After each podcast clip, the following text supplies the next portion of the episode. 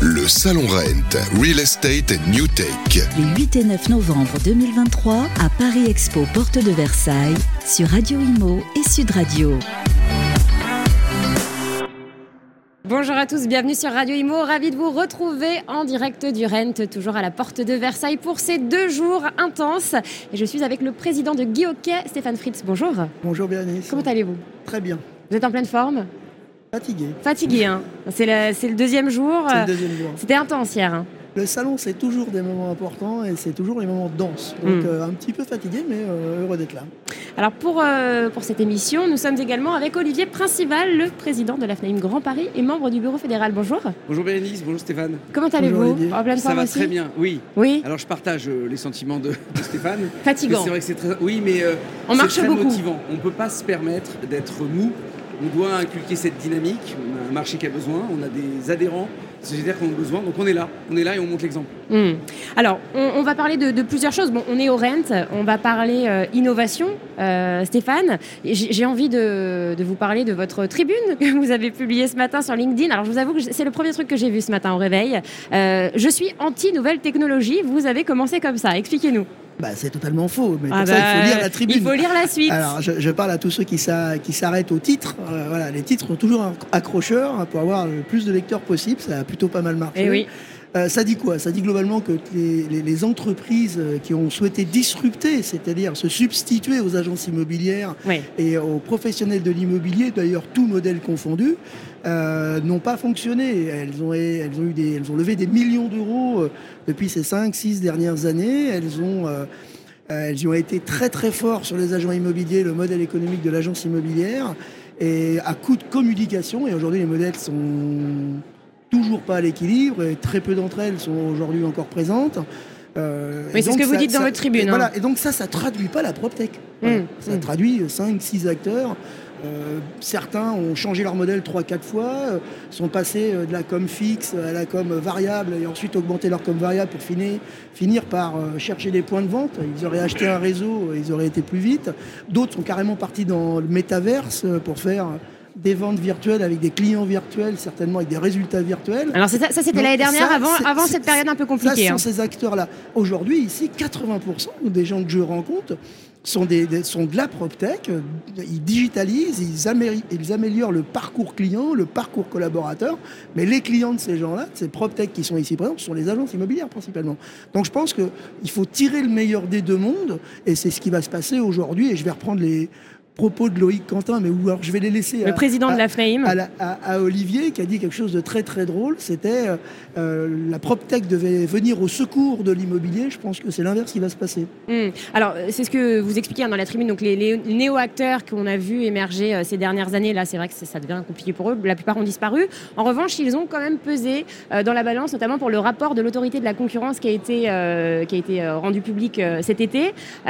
Olivier Principal, d'ailleurs, vous avez beaucoup, beaucoup, on a beaucoup entendu la, la, FNIM hein, suite à, ce rapport hein, qui remet un peu en question, qui remet totalement en question la loi Hoguet. Euh, que- comment vous avez réagi? Bah, en réalité, euh, on a surtout beaucoup entendu la profession. La FNAM a voulu porter le message, Oui. mais on l'a fait toute la profession et c'était d'ailleurs un- une, une vraie cohésion globale Oui, vrai. du métier. Et je pense que c'est important. Alors je voudrais revenir sur les propos euh, euh, de Stéphane. Il a complètement raison. C'est vrai que les professionnels qui sont habitués au métier depuis un certain nombre d'années voient toujours tout un tas de nouveaux acteurs qui ont l'impression de donner la leçon à ceux qui sont déjà sur le terrain pour, et c'est tout le sujet des startups qui sont montées à un grand renfort de dizaines de millions d'euros. On les citera pas, mais à la finalité, effectivement, ça nous fait sourire parce que on a toujours l'impression qu'on réinvente la roue, mais c'est pas vrai. Avec des fonds derrière, hein, je le précise. hein. Oui, alors et puis d'ailleurs. C'est très intéressant qu'on parle du rapport d'autorité de la concurrence parce que quand même celle qui a le plus fait parler d'elle, euh, c'est celle qui, euh, avec euh, 300 000 euros de chiffre d'affaires, euh, levait 15 millions d'euros, 14 millions, euh, 14 millions de pertes. Donc c'était quand même assez rigolo de voir ça, avec derrière des liens politiques qui, derrière, pouvaient eux-mêmes être à l'origine du rapport de l'autorité de la concurrence. Donc on a quand même un vrai sujet entre le rapport politique. Tout le monde est derrière l'innovation. On a tous besoin, les professionnels et les clients, d'aménager le parcours grâce à la PropTech. Et tous les gens qu'on voit ici, c'est des innovateurs dans le service. Par contre, derrière, il ne faut pas galvauder les vraies valeurs du métier, qui est l'accompagnement du client et sa protection. Mm. Et, et aujourd'hui, c'est ce que la profession défend, c'est ce qui s'est passé euh, avec euh, Guy Hockey et la FNAIM. Et euh, on est très vigilant là-dessus parce que nous, on veut protéger le client, nos entreprises bien évidemment, mais d'abord, c'est le client. Il y a quelque chose que j'aimerais relever aussi que vous avez dit dans votre tribune. C'est vrai que l'agence en elle-même rassure les clients euh, aujourd'hui en cette période un peu compliquée. Et c'est vrai que euh, l'humain, avant tout, euh, c'est un peu ce qu'il en ressort de cette période aussi. C'est vrai que le fait de passer la porte, de rencontrer un agent immobilier, de voir une vitrine, ça joue énormément. Alors, quand on a la chance de diriger un groupe, euh, comme c'est mon cas aujourd'hui, notre travail, c'est pas de rester vent debout et dire l'agence c'est comme ça et on bougera pas. C'est éventuellement d'anticiper euh, les, changements de mode de consommation de nos clients, euh, voir comment on peut éventuellement digitaliser et si les nouveaux modèles, il avait une part, en partie raison. Est-ce qu'on n'a pas été un peu médiocre par certains Vous êtes remis en question en fait. On s'est remis en question et on a fait mieux que ça. On a fait une enquête l'an dernier avec Baker Park, qui est une entreprise qui fait une enquête, et on a souhaité interroger tous les Français sur l'intermédiation. Donc on a pris des clients de PAP, des clients de ces nouveaux modèles, euh, des clients des modèles économiques comme les mandataires, les agences indépendantes, les agences sous marque. Et alors les résultats Alors les, résultats sont criants, il y a une quarantaine de réponses, mais les trois premières, les trois prioritaires, c'est d'abord la relation humaine. Ça c'est la première chose une relation de transparence. Les gens, dans, dans, un rendez-vous, dans, l'immobilier, quand vous faites un rendez-vous avec un acheteur ou un vendeur, il vous met de la confidentialité, ses revenus, ses impôts, mais il y met même souvent même de l'intimité. Je parle des divorces. Donc, ils veulent à minima de la transparence de la part des agents immobiliers. Et la deuxième chose, on ne l'a pas demandé, et c'est extrêmement surprenant, c'est l'agence immobilière de centre-ville. C'est l'agence immobilière. Donc ça, c'est extrêmement... Ça a été surprenant pour nous. Donc on propose la question et on dit, vous n'y allez pas. Et oui, mais c'est rassurant. Donc ça mm. veut dire qu'aujourd'hui, l'agence immobilière, elle a encore une vraie place, et l'agence immobilière de centre-ville a encore une vraie place dans l'attente des clients. Et la troisième, je ne vais pas vous dire les 40, mais la troisième, c'est multiservice. Même si ça n'est pas vrai que visiter un bien à la première visite, voir la cuisine, voir le salon, et payer 15 000 euros ou 10 000 euros, euh, le ressenti il est forcément difficile de la relation de, de cause à effet même si ce n'est pas vrai que c'est le métier d'agent immobilier. Le métier d'agent immobilier, c'est beaucoup plus large que ça. Et avant d'avoir cette fameuse visite qui va sanctionner une vente, il y a beaucoup, beaucoup, beaucoup de travail euh, des collaborateurs aujourd'hui. Même si c'est pas vrai, il y a quand même un ressenti extrêmement fort. Les gens, ils ont besoin d'avoir un ressenti de l'argent payé. Et je pense que c'est l'accompagnement, le multiservice qu'on a notamment embarqué.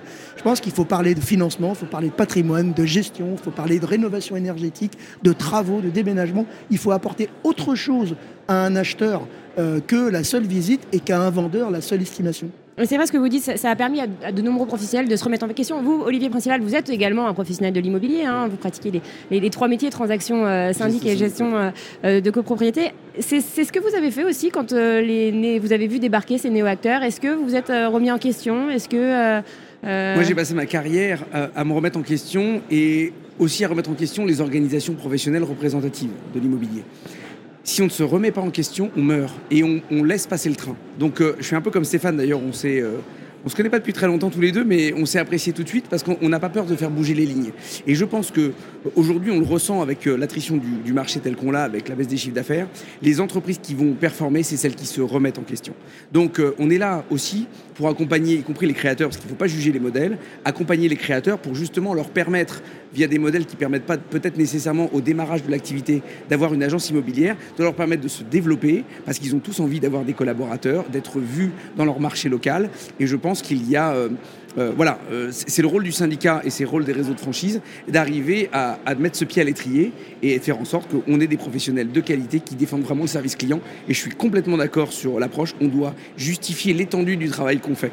On est trop résumé à des ouvreurs de portes en tant qu'agence immobilière. Et on sait très bien, et ceux qui connaissent le terrain, que c'est pas du tout ça. Et donc, du coup, c'est le travail aussi des syndicats professionnels d'apporter cette pédagogie complémentaire pour justifier la qualité de service. Après, est-ce que euh, on peut euh, dire que ces néo-acteurs se sont un peu mis dans une brèche euh, Ils ont voilà, profité de, déception de, la part de certains Français qui avaient été déçus de, certains agents immobiliers, peut-être pas assez compétents. Est-ce que, qu'on pourrait dire ça? Est-ce que c'est quelque chose qui est imaginable? Oui, on peut dire ça, et il faut qu'on nettoie devant notre porte. Évidemment, on doit améliorer notre service, la qualité de nos formations, et donc l'autorité de la concurrence, elle va complètement à contresens de ce qu'il faudrait faire pour sécuriser aujourd'hui la vente. Euh, cet acte majeur dans la vie des Français, euh, qui est l'immobilier, l'achat ou la vente d'un bien immobilier, il faudrait au contraire le sécuriser et pas euh, aller dans l'autre sens. Alors oui, on n'a pas été très bon tout le temps, cependant, on ne monte pas un modèle économique sur la base d'une expérience personnelle. Et quand vous mm. parlez au président, au vice-président ou euh, de l'autorité de la concurrence ou aux gens, euh, qui composent les cabinets ministériels et il vous parle de. euh, moi, j'ai vu un agent immobilier, Ouais. il m'a pris un mandat, il est jamais revenu. hein. L'autorité de la concurrence estime aussi que les, les, les, les- les, hum, comment on appelle ça, les, commissions sont trop élevées, hein, à 5,78 en moyenne en France, qui, est- qui sont plus hautes que celles européennes estimées à 4%. Et qu'est-ce que, qu'est-ce que vous répondez à ça, Olivier Principal? Je crois que l'autorité de la concurrence a, obligé, a oublié qu'on était la- le Pays pays avec la plus grosse fiscalité. Donc Ouais. à un moment donné, si on pouvait remettre l'église au milieu du village, ce serait sympa. Puis moi, j'ai trouvé une autre solution hein, euh, pour euh, arriver à dégager 2 milliards d'euros de pouvoir d'achat aux Français. Il suffit de baisser les droits d'enregistrement, hein, ce qu'on appelle le salaire du conservateur, parce qu'à un moment donné, tout est électronique et digitalisé. Par contre, les droits de- d'enregistrement, eux, ils baissent pas. Donc euh, plutôt que d'aller taper sur des entreprises qui créent de l'emploi, qui créent du service pour le client et qui rassurent le Français dans son parcours d'aménagement, il faut qu'eux aussi balayent devant leur porte et qu'ils arrêtent de nous rédiger des lois euh, sur leur petite expérience personnelle de ce qu'ils ont vu à la télévision. Un petit mot sur les commissions, euh, Stéphane. Euh, moi, j'appartiens à un groupe euh, qui, euh, qui est composé de cinq marques hein, Citia, Arch, euh, c'est le groupe Arch Oui. avec Citia, La Forêt. On compare euh, nos chiffres, nos tendances. On tend pas tous nos chiffres, mais nos tendances. Et quand on a nos tendances, on a, moi, j'arrive pas. je, je retrouve. Et pourtant, on fait partie des groupements les mieux formés qui sont en capacité aujourd'hui de maintenir le plus leurs honoraires. Et moi, je trouve pas les chiffres de l'autorité de la concurrence. Donc, déjà, je pense que les chiffres sont pas bons euh, dans un premier Donc, temps. c'est quoi vos chiffres? Je pense qu'on est de l'ordre de 4,30, euh, ça doit être aux alentours de 4,20, 4,30 hors taxe en moyenne. Donc on est très très loin du ballon. Quoi. Hum, Donc on en est, Donc pas, on est loin de qu'on- on 5,78. peut imaginer aujourd'hui qu'avec l'arrivée des 60 000 mandataires qui le, le- le revendiquent, euh, encaissent moins d'honoraires, euh, on parle des agents immobiliers indépendants qui peut-être moins formés et arrivent à moins euh, Mm. défendre leurs honoraires face à une concurrence accrue. On, on peut imaginer que ce soit bien moins et que le chiffre soit pas bon. C'est un peu ce que je dis. Donc déjà vérifier un peu la donnée. On a vraiment l'impression que le rapport il est télécommandé euh, et qu'il n'est pas télécommandé automatiquement dans l'intérêt des Français. Vous voulez réagir? Le sujet, c'est pas le prix. Le sujet, c'est C'est pas le le, prix. Mais voilà, je veux dire, euh, quand un Français va investir dans l'immobilier, ce qu'il veut, c'est avoir la sécurité de la réalisation de son Mais Après, opération. vous comprenez qu'en ce moment, on est en période Oui, d'inflation, le pouvoir d'achat immobilier a été... Alors moi, je vais vous donner un chiffre parce qu'on parlait d'études et les études sont importantes pour avoir le ressenti de ce qui se passe réellement.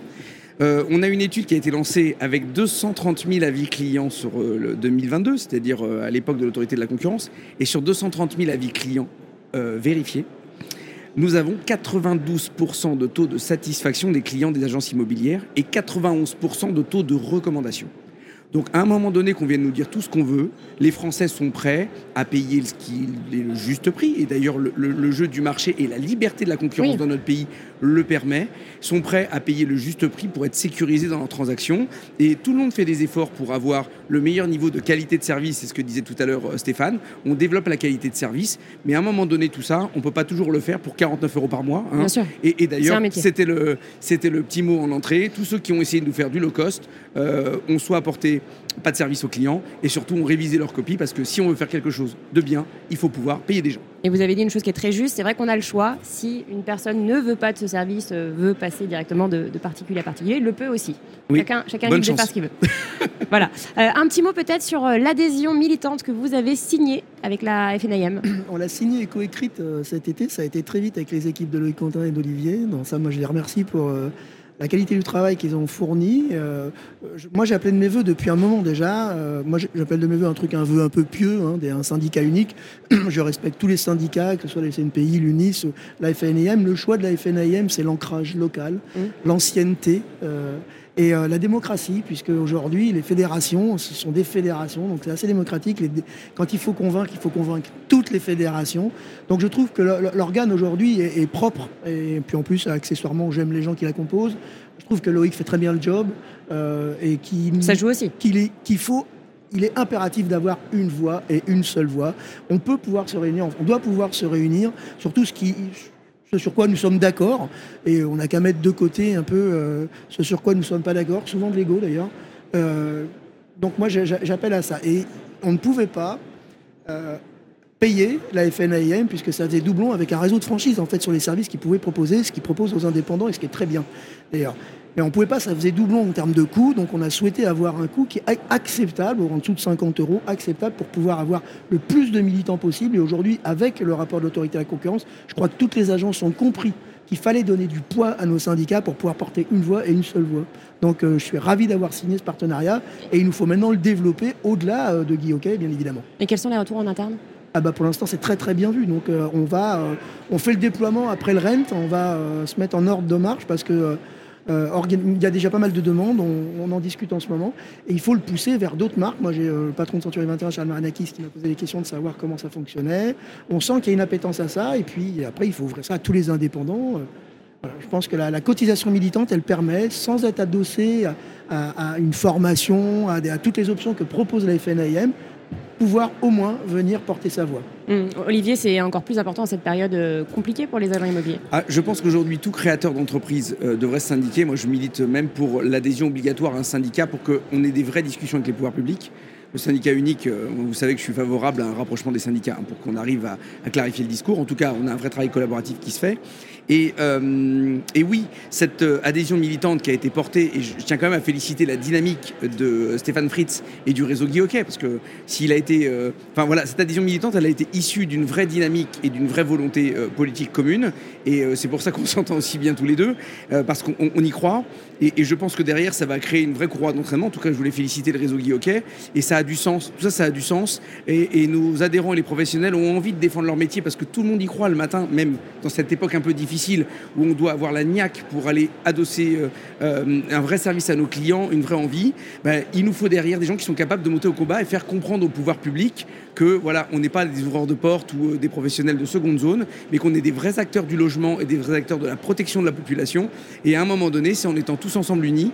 Et Guy Hockey a été le premier réseau à, à, initier tout ça. Bravo Stéphane. J'espère que beaucoup de suivront et je sais que ça va marcher. Bravo. Merci. beaucoup à tous les deux, les acteurs de l'immobilier ensemble et unis. Ce sont les mots de la fin. Merci beaucoup. On se retrouve euh, tout de suite euh, sur Radio Imo pour euh, une autre interview. Le Salon Rent, Real Estate and New Take. Les 8 et 9 novembre 2023 à Paris Expo, porte de Versailles, sur Radio Imo et Sud Radio.